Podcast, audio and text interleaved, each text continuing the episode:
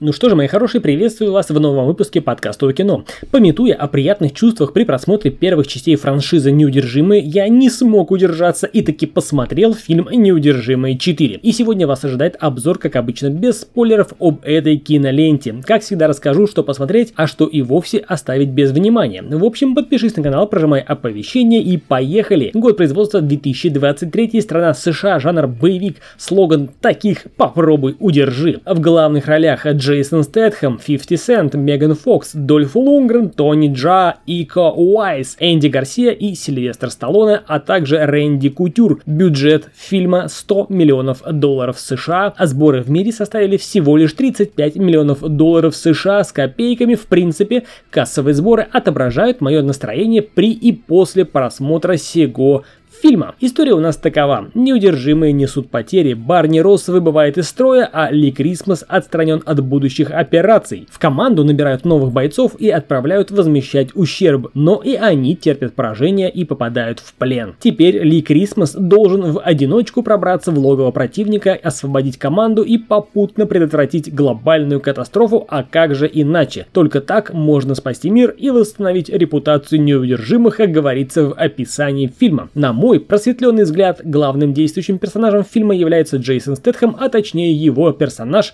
Ли Крисмас. Чтобы не вдаваться в подробности и не раскрывать и без того нехитрую интригу фильма, расскажу сразу о плюсах и минусах этой части. К очевидным плюсам можно отнести наличие Меган Фокс и Джейсона Стэтхэма. Сильвестр Сталлоне тоже присутствует, но это уже просто картонный персонаж, который только торгует лицом. В принципе, есть в фильме и окей. Также к плюсам можно отнести наличие небольшого количества ненапрягающего юмора, но при этом минусом является факт наличия тупеньких или вовсе не смешных моментов. Кто-то может сказать, что присутствует неожиданный финал, но я не согласен с этой точки зрения. По моему мнению, весь хронометраж фильма сюжет движется по понятным рельсам, к понятному финалу. Все умрут, они останутся, поэтому и внезапных и удивительных поворотов сюжета ожидать не следует. Минусов тут, конечно же, больше. Сюжет его или нет, или он хромает на обе ноги. Складывается ощущение, что сюжет допиливали прямо по ходу съемок на ходу на коленке. Спецэффекты в принципе присутствуют, но они тоже заслуживают отдельного пинка. Драки, в принципе, боевые сцены тут есть, но и мнение тут тоже разделилось. Если в боевой сцене участвует кто-то помоложе, типа Стэтхэма, Тони Джа или Ика Уайнса,